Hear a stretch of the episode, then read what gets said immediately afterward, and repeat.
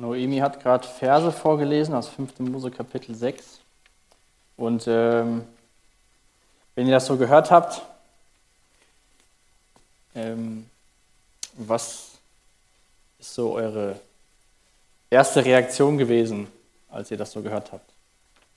Gott spricht durch Mose zu dem Volk. Und diese ersten drei Verse aus Kapitel 6 sind die Einleitung zu sehr bekannten Versen. Ähm, die Verse, die wir uns heute Abend anschauen wollen, aus Kapitel 6, die Verse 4 bis 6, werden seit einigen tausend Jahren von den Juden morgens und abends aufgesprochen oder vorgesagt, vorgebetet. Und ähm, vielleicht kommen ja die Worte dem einen oder anderen bekannt vor. Ich lese mal die Verse vor, Vers 4 bis Vers 6. Höre Israel, der Herr unser Gott, der Herr allein. Und du sollst dem Herrn, deinen Gott, lieben mit deinem ganzen Herzen und mit deiner ganzen Seele und mit deiner ganzen Kraft. Und diese Worte, die ich dir heute gebiete, sollen in deinem Herzen sein.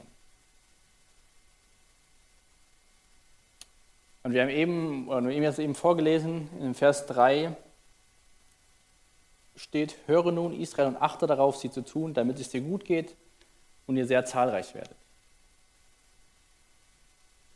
Und das, was Gott in diesem fünften Buch durch Mose niedergeschrieben hat und auch davor, den, davor die äh, Bücher, die wir uns schon angeschaut haben, geht es Gott ja darum, dass es dem Volk Israel, dass es den Menschen gut geht.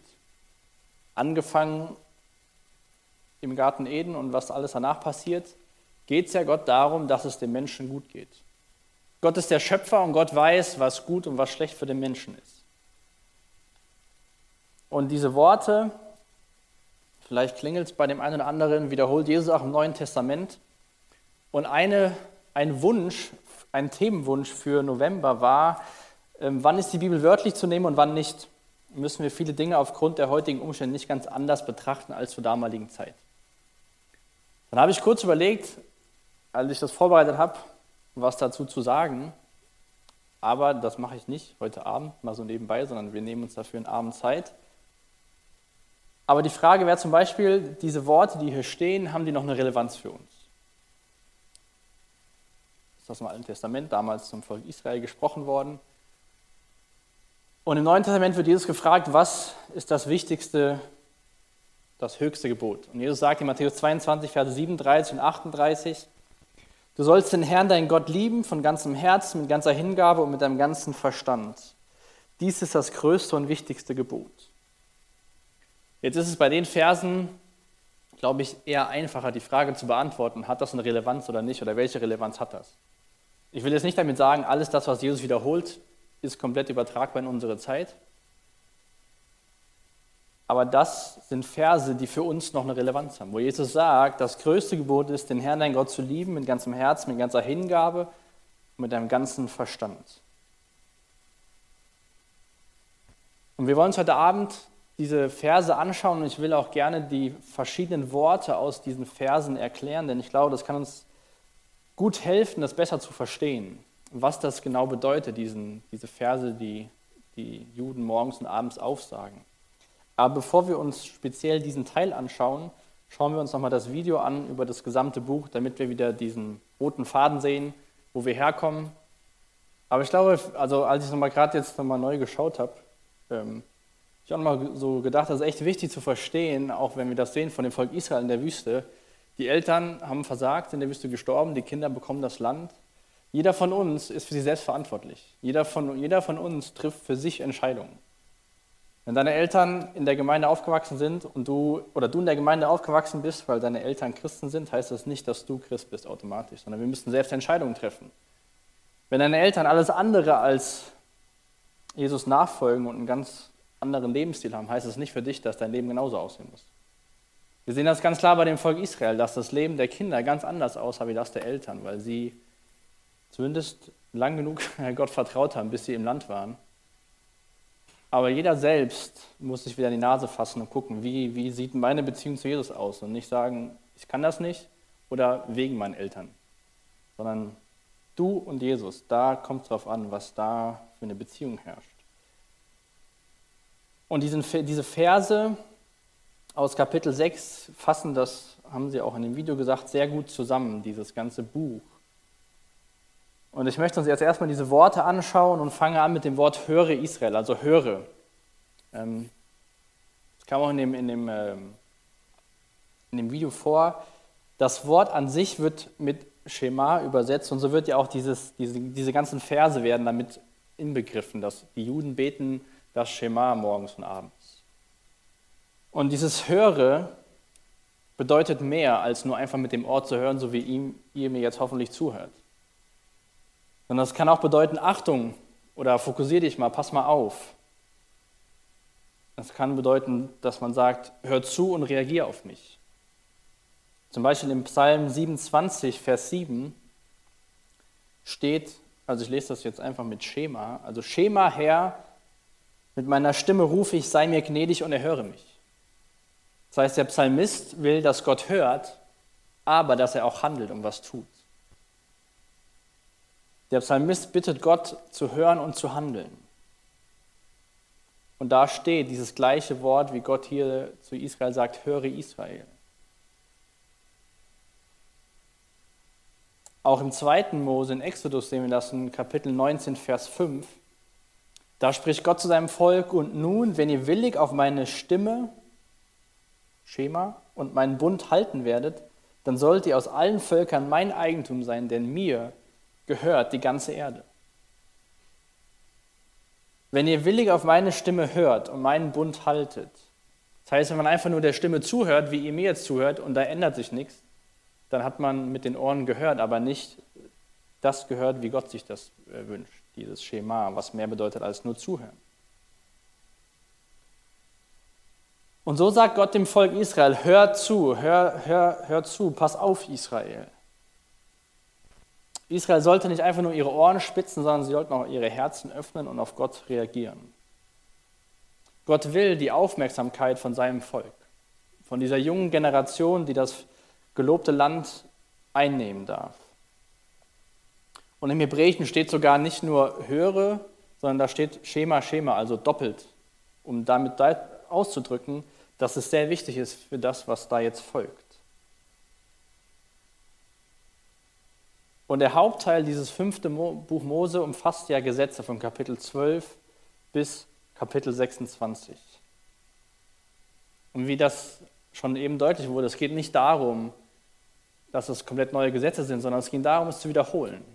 Viele von denen waren jung, als sie am Berg Sinai waren, die mussten das neu hören von Mose. Und es war wichtig, dass sie das nochmal gesagt bekommen, was Gott der verstorbenen Generation am Berg Sinai mitgeteilt hatte. Aber Mose beginnt dieses Buch, beginnt seine Reden mit einer kleinen Geschichtslektion und erklärt dem jungen Volk Israel, was Gott alles getan hat. Er beschreibt dem Volk quasi, wie gnädig Gott in der Vergangenheit war, dass er sie befreit hat und geführt hat. Und auch ganz am Ende von dem Buch beschreibt Mose dem Volk Israel, wie Gott in Zukunft gnädig mit dem Volk umgehen wird. Er sagt quasi, Gott war gnädig, Gott ist gnädig und Gott wird auch in Zukunft mit euch gnädig sein. Aus Gnade wurdet ihr befreit, aus Gnade wurdet ihr in der Wildnis bewahrt und aus Gnade werdet ihr das Land der Verheißung einnehmen. Mose will ihnen mit diesem sechsten Kapitel die richtige Perspektive geben für das, was danach folgt. Und dann, ich weiß nicht, ob in deiner Bibelübersetzung, wie das nächste Wort da geschrieben ist, höre Israel der Herr. Ich weiß nicht, ob das bei dir alles in Großbuchstaben geschrieben ist oder ob da einfach nur Herr steht, wie wir das kennen, mit dem großen H und kleines e, kleines r, kleines r. Aber in dem Grundtext oder im hebräischen Text steht da Herr in kompletten Großbuchstaben. Und das macht einen Unterschied, ob da steht Herr in Großbuchstaben oder Herr Grote, Herr Schupp, wie wir das schreiben. Dieses Herr in allen Großbuchstaben ist der persönliche Name Gottes. Auch in 2. Mose, bei der Geschichte, wo Mose vor dem brennenden Dornbusch steht, offenbart sich Gott Mose und offenbart sich mit diesem Namen her, mit diesen Großbuchstaben. Und zuerst offenbart sich Gott in 2. Mose an diesem Dornbusch mit dem Wort Echje, geschrieben E-H-J-E-H. Und das bedeutet so viel wie ich werde sein. Und Mose soll, bekommt ja an diesem Dornbusch den Auftrag, nach Israel zu gehen, das Volk zu befreien. Und dann fragt er so, in welchem Namen soll ich denn gehen? Wer sendet mich denn? Was soll ich denn dem Pharao sagen, in wessen Namen ich komme? Und dann sagt Gott, sagt diesen Namen. Und dann war Mose ein bisschen verwirrt und dann hat Gott gesagt, sag folgenden Namen, das heißt Yahweh, das habt ihr vielleicht schon mal gehört, das heißt, er wird sein oder er ist. Und dieser Name ist sehr weit verbreitet im Alten Testament. Und ähm, die Israeliten wollten, dass diesem Namen Gottes, seinem persönlichen Namen, wie er sich Mose vorgestellt hat, besondere Ehre zukommt. Und sie wollten den nicht einfach so mal banal sagen. Und haben das ganz oft ersetzt mit dem Wort Adonai.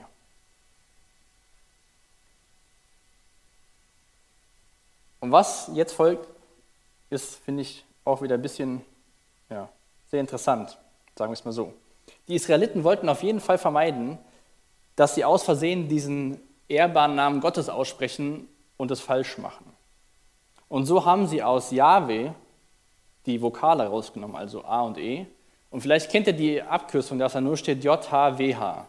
Und das bedeutet Yahweh. Aber das hat, sollte ihnen zeigen, dass man nicht Yahweh sagt, sondern Adonai. Dann haben sie Folgendes gemacht. Sie haben Adonai genommen und haben aus Adonai die Vokale genommen, also A, O, H, A, O und A. Daraus ist das Wort Jehova geworden. Das kennt man vielleicht schon mal ein bisschen eher, ähm, dass es wo gesprochen wird, wo geschrieben steht. Und als es dann so weit war, dass irgendwann Leute gedacht haben, eine Bibel in Deutsch, in Englisch und in Spanisch wäre ganz schön, wussten die nicht, dass Jehova eigentlich ein künstlich erzeugter Name ist, der den Juden sagen sollte, nicht Jahwe zu sagen, sondern Adonai. Also selbst wenn Jehova da stand, haben sie Adonai gesagt. Gut, als ich das so gelesen habe und überlegt habe, habe ich gedacht, schon ziemlich lustig. Es gibt ja eine Glaubensgemeinschaft, die nennt sich Zeugen Jehovas. Dieser Name wurde als künstlich erstellter Name beschrieben, weil aus Adonai und Yahweh Jehova geworden ist. Was das über die Religion sagt, sei mal dahingestellt, aber ich fand das einfach nur lustig, dass es sich eine Glaubensgemeinschaft so nennt, mit einem Namen, der einfach nur hergestellt worden ist, um den Namen Gottes zu vermeiden.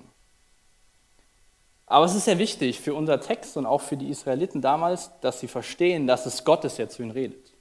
Und deswegen steht da in der Übersetzung auch Herr in Großbuchstaben. Und immer wenn wir das in der Bibel sehen, dass Herr in Großbuchstaben steht, ist Gott persönlich gemeint, ist sein Name gemeint.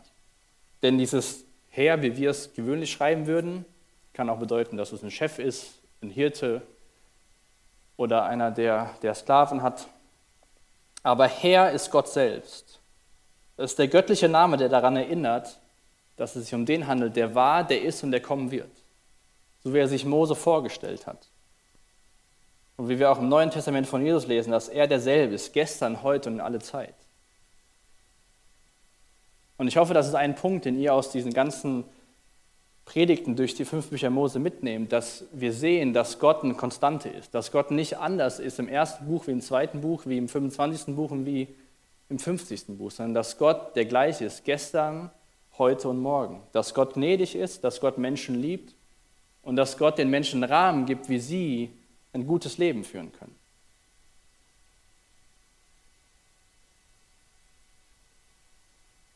Und dann kommen die Worte, die, die Jesus auch im Neuen Testament wiederholt. Du sollst den Herrn, deinen Gott, lieben mit ganzem Herzen. Und ich sehe gerade, in meinen Notizen habe ich lieben vergessen. zu übertragen von meinem Zettel, den ich mir geschrieben habe. Von daher mache ich das mal besser hiermit. Und ich, wenn wir jetzt mal die Worte anschauen, lieben, Herzen, Seele und Kraft. Weil ich glaube, das ist echt wichtig, dass wir das verstehen, weil ich hoffe, das hilft uns besser zu verstehen, was Gott sich hier wünscht und wie das gut für uns ist. Das Erste schon mal festzuhalten ist, dass Liebe nicht nur eine Emotion sein kann, weil Gott dem Volk sagt, liebe den Herrn, dein Gott. Wenn wir jetzt davon ausgehen, dass Liebe nur eine Emotion ist, wie kann man eine Emotion, ich sag mal, befehlen oder auftragen? Lieben bedeutet mehr als nur zu denken, ah, heute geht es mir gut, heute finde ich den und den schön, den liebe ich mal. Sondern Gott sagt, entscheide dich dazu, den Herrn, dein Gott, zu lieben. Wir haben ein paar Leute hier drin, die in den letzten Jahren geheiratet haben. Ihr habt euch auch ganz bewusst dazu entschieden, eine Person zu lieben. Es hat vielleicht angefangen mit Emotionen, aber die Schlussfolgerung an dem Tag der Hochzeit zu sagen Ja, war eine Entscheidung.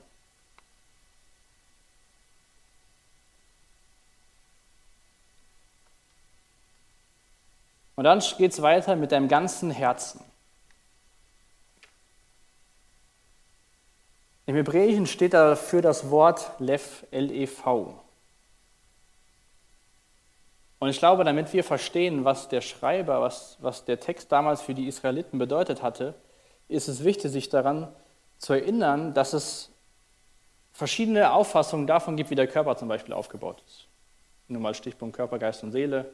Gibt es Leute, die sagen, es gibt, der Körper hat zwei, die anderen sagen drei. Wie sagt man denn? Teile? Teile. Und damals gab es noch eine ganz bestimmte Bedeutung von dem Herzen. Ich weiß nicht, ob dir vielleicht gerade Bibelverse einfallen, wo es ums Herz geht und ob du dich jemals schon mal gefragt hast, warum steht eigentlich immer Herz? Ein bekannter Vers ist Sprüche 4, Vers 23. Behüte dein Herz, denn aus ihr sprudelt die Quelle des Lebens. Warum sprudelt aus dem Herzen die Quelle des Lebens, wenn wir noch einen Verstand und eine Seele haben? Für uns ist das Herz ja eher ein Organ, was pumpt, was uns mit Leben versorgt.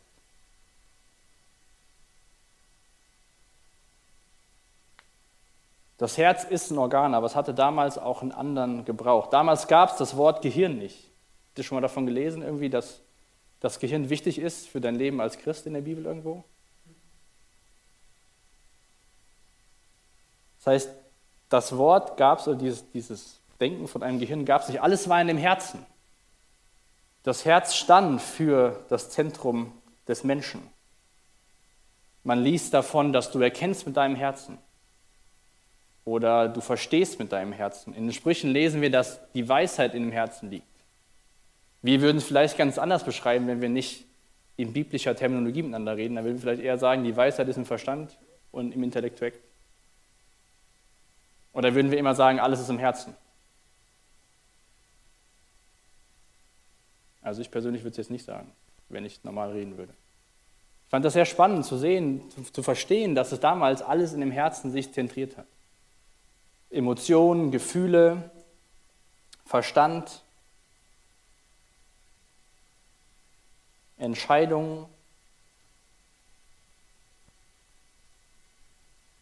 In Jeremia lesen wir eine schlechte Diagnose bei uns, dass, er, dass Jeremia schreibt, das Herz des Menschen ist von Grund auf böse.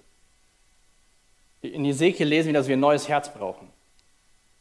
Wenn man jetzt dein Herz sprichwörtlich austauscht, dann hast du ein neues Herz, was schlägt, was dich mit Blut versorgt.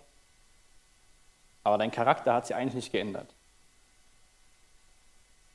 Und deswegen ist es wichtig, dass wir verstehen, dass für die Menschen damals das Herz viel mehr beinhaltet als nur einfach ein Organ, was in deinem Körper ist, was schlägt und dafür zuständig ist, dass du leben kannst.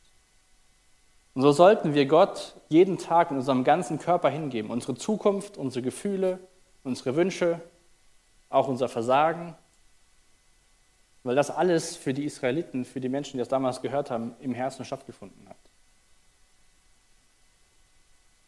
Aber wir sollen jetzt nicht unser ganzes Herz nehmen und auf jeden Fall Gott mit unserem ganzen Herz lieben, sondern das ist viel weiter gedacht, dass wir Gott mit unserem ganzen Körper lieben. Allen, was, was uns beschäftigt, was wir verstehen, was wir denken. Und du sollst deinen Herrn, dein Gott lieben mit ganzem Herzen und mit deiner ganzen Seele. Was verbindet ihr mit dem Wort Seele?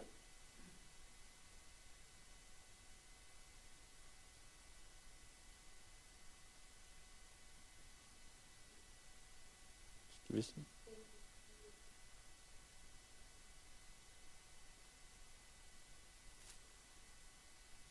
Das sind auf jeden Fall positive Eigenschaften.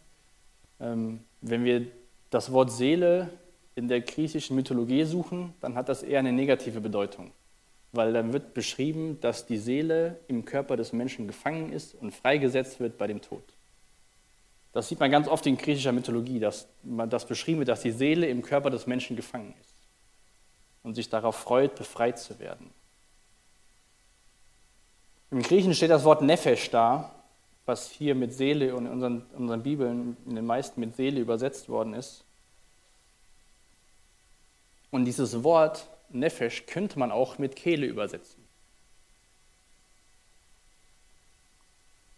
Zum Beispiel in 3. Mose 11, Vers 6, als das Volk sich in der Wüste beschwert, sagen sie zu Gott, und nun ist unsere Kehle, in Klammern Nefesh, da steht das gleiche Wort, vertrocknet. Gar nichts ist da, nur auf das Manna sehen unsere Augen. Durch die Kehle geht ja alles, was wir in unseren Körper einnehmen. Alles, was wir essen, alles, was wir trinken, die Luft, die wir einatmen, geht alles durch die Kehle in den Körper. Und so kann man dieses Wort Nefesh auch mit der ganzen Person beschreiben, mit dem ganzen Wesen. Nach der Schöpfung werden Mensch und Tier als lebendige Nefesh bezeichnet, als lebendige Wesen. Bei Jakob in Genesis 1. Mose 46, als es um seine Familie geht, lesen wir, es sind 33 Nefesh, 33 Wesen, 33 Menschen.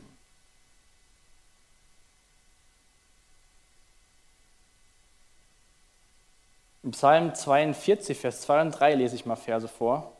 Wie der Hirsch nach frischem Wasser lechzt, so lechzt meine Seele, Klammer auf, Nefesh nach dir, o oh Gott.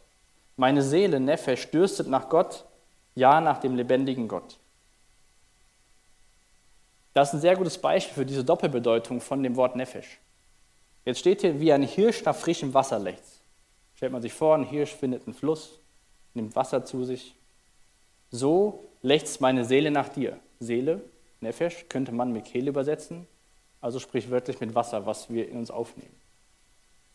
Auf der anderen Seite sagt der Psalmist dann im nächsten Vers, meine Seele dürstet nach Gott, nach dem lebendigen Gott. Mein Sein dürstet nach Gott.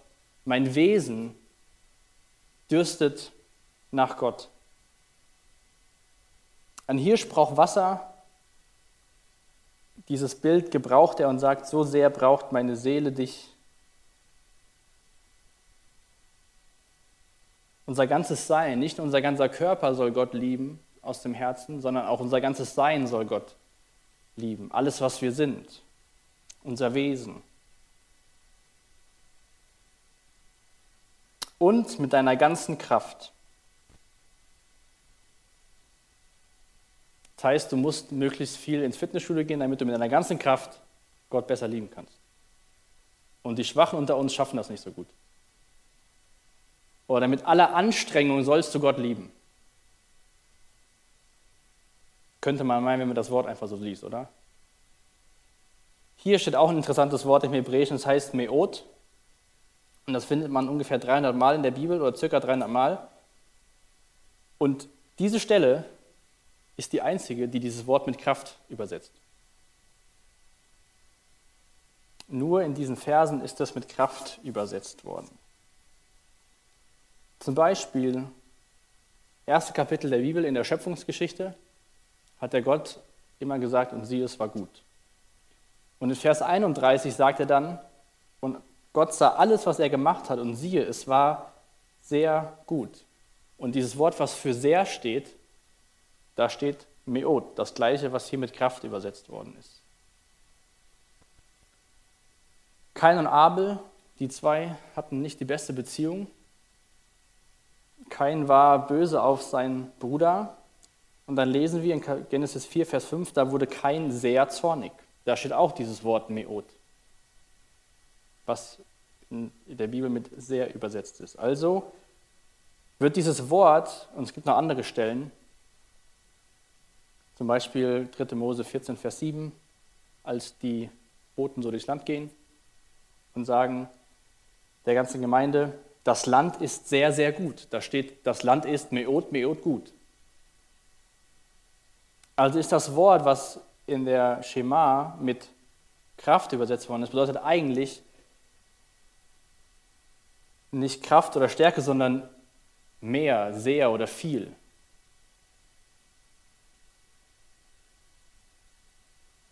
Also wir sollen Gott, ich finde kein gutes deutsches Wort, im Englischen hat das einer beschrieben mit Muchness. Also I love you very much, hat er es beschrieben mit Muchness. Ich weiß nicht, ob man in Deutschland Vielheit dazu sagen kann, weil viel oder Sehrheit. Das bedeutet im Endeffekt etwas verstärken. Ja? Und wenn jetzt da steht am Ende, mit, mit deiner ganzen Seele und mit deiner ganzen Kraft, dann steht da im Endeffekt, mit all deinen Kapazitäten, mit all deinen Fähigkeiten sollst du Gott lieben. Mit all deinen Möglichkeiten, die dir gegeben worden sind.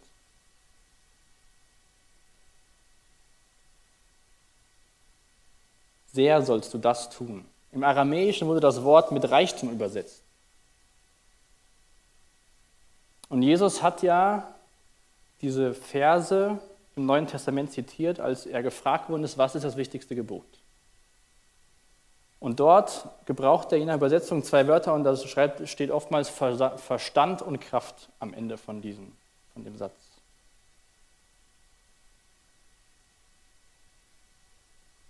Also bei Jesus, er hat das übersetzt mit Verstand und Kraft oder das ist da ausgedrückt worden. Was bedeutet das jetzt genau, dieses Wort? Also einmal bedeutet das sehr, also etwas mehr tun. Dann ist es übersetzt mit Kraft, Verstand oder Reichtum. Aber im Endeffekt soll das Wort nur deutlich machen, dass es kein Limit, keine Begrenzung gibt. Dass wir nicht sagen, ich lebe den Herrn, mein Gott, mit ganzem Herzen, mit ganzer Seele und mit allen 24 Stunden an meinem Freitag. Oder ich liebe den Herrn, mein Gott, mit ganzer Kraft, mit ganzem Herzen, mit ganzer Seele an sechs Tagen der Woche. Sondern alle unsere Möglichkeiten sollen wir dafür einsetzen, Gott mit ganzem Herzen, mit ganzer Seele zu lieben. Wir lieben ihn, wir lieben Gott, indem wir seine Gebote halten, weil er unser Gott ist. Und er ist nicht unser Gott, weil wir ihn lieben, indem wir seine Gebote halten. Mose hat am Anfang dem Volk erklärt, wie Gott gnädig in der Vergangenheit war. Und leitet auch diese Verse, diese, diese Schema, leitet er ein, indem er sagt, hör zu und tu, damit es dir gut geht, damit ihr zahlreich werdet, damit ihr aufblüht.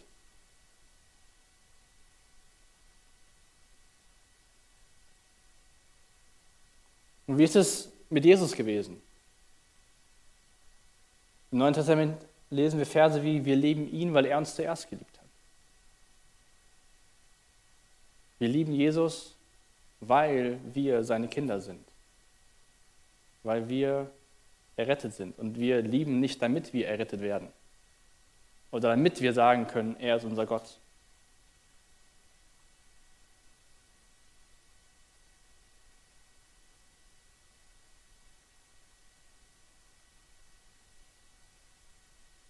Ich finde das auch super interessant, wie Mose nach diesen Versen,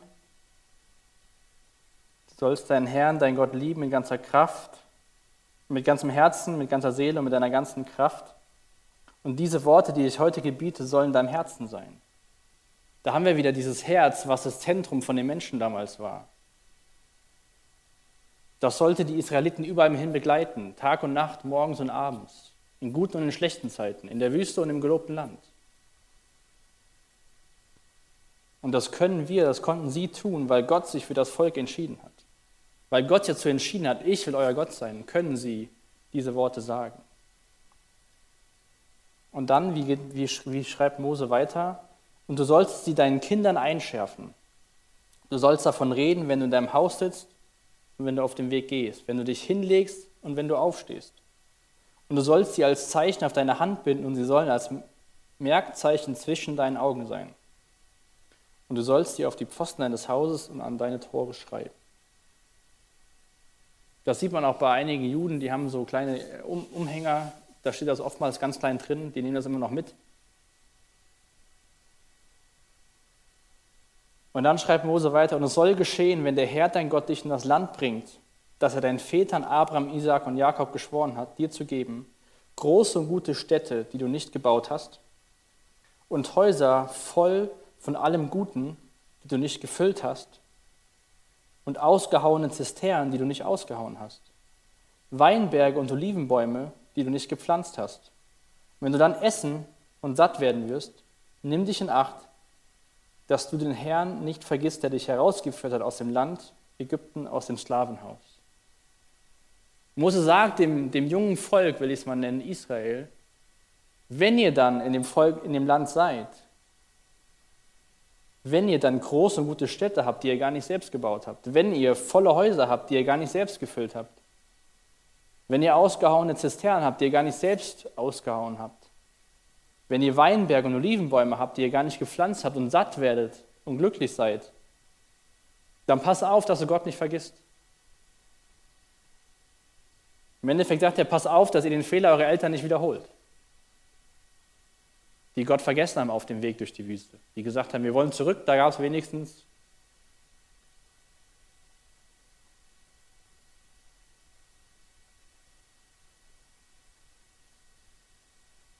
Und ich finde es einfach wunderbar, wie dieses Buch aufgebaut ist, dass wir sehen, wie Mose beschreibt, wie gnädig Gott ist, wie er den Israeliten hier das mit auf den Weg gibt.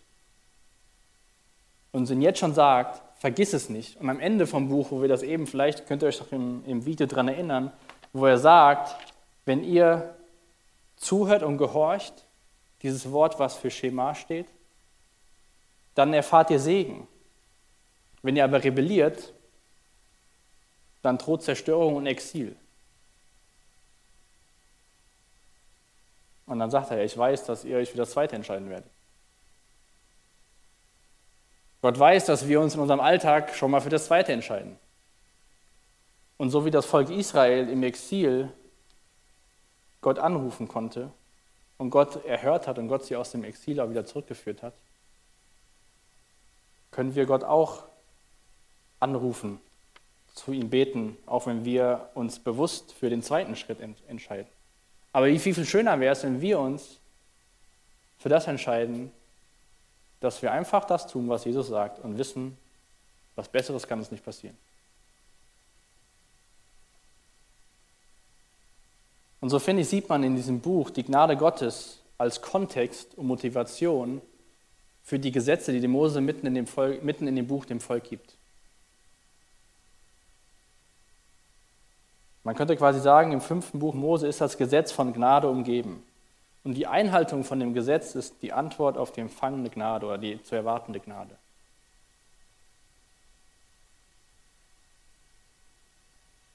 Und lasst uns echt darin wachsen, das besser zu verstehen, dass wenn Gott was in seinem Wort schreibt, wo er sagt, hier, das ist gut für dich, dass wir das annehmen, weil er seine Gnade erwiesen hat und weil wir wissen, er wird seine Gnade in Zukunft auch erweisen. Und lasst uns das nicht sehen als Einschränkung in unserem Leben, wo wir sagen, ey Gott, du weißt gar nicht, was mich das alles kostet und das ist alles so blöd und ich könnte so viel mehr Sachen machen. Höre Israel, der Herr ist unser Gott der Herr allein. Und du sollst deinen Herrn, den Herrn, deinen Gott lieben mit ganzem Herzen, mit deiner ganzen Seele, mit deinem ganzen Sein und noch viel mehr, so viel wie du kannst, mit all deinen Möglichkeiten, mit deiner Kapazität. Und diese Worte, die ich dir heute gebiete, sollen in deinem Herzen sein. Jesus führt das weiter aus im Neuen Testament, dass er sagt, und liebe deinen Nächsten wie dich selbst. So können wir die Gnade, die wir empfangen haben, weitergeben.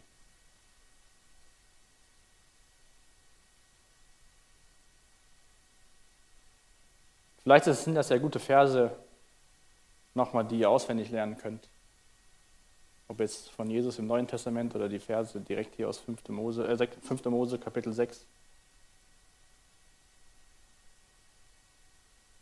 Und lass uns auch, wenn du, wenn du dich fragst, wie soll das in meinem Alltag aussehen, dann frag Gott oder lass uns darüber reden, wie kann ich Gott lieben mit ganzem Herzen, mit meinem ganzen Sein, mit meinen Fähigkeiten.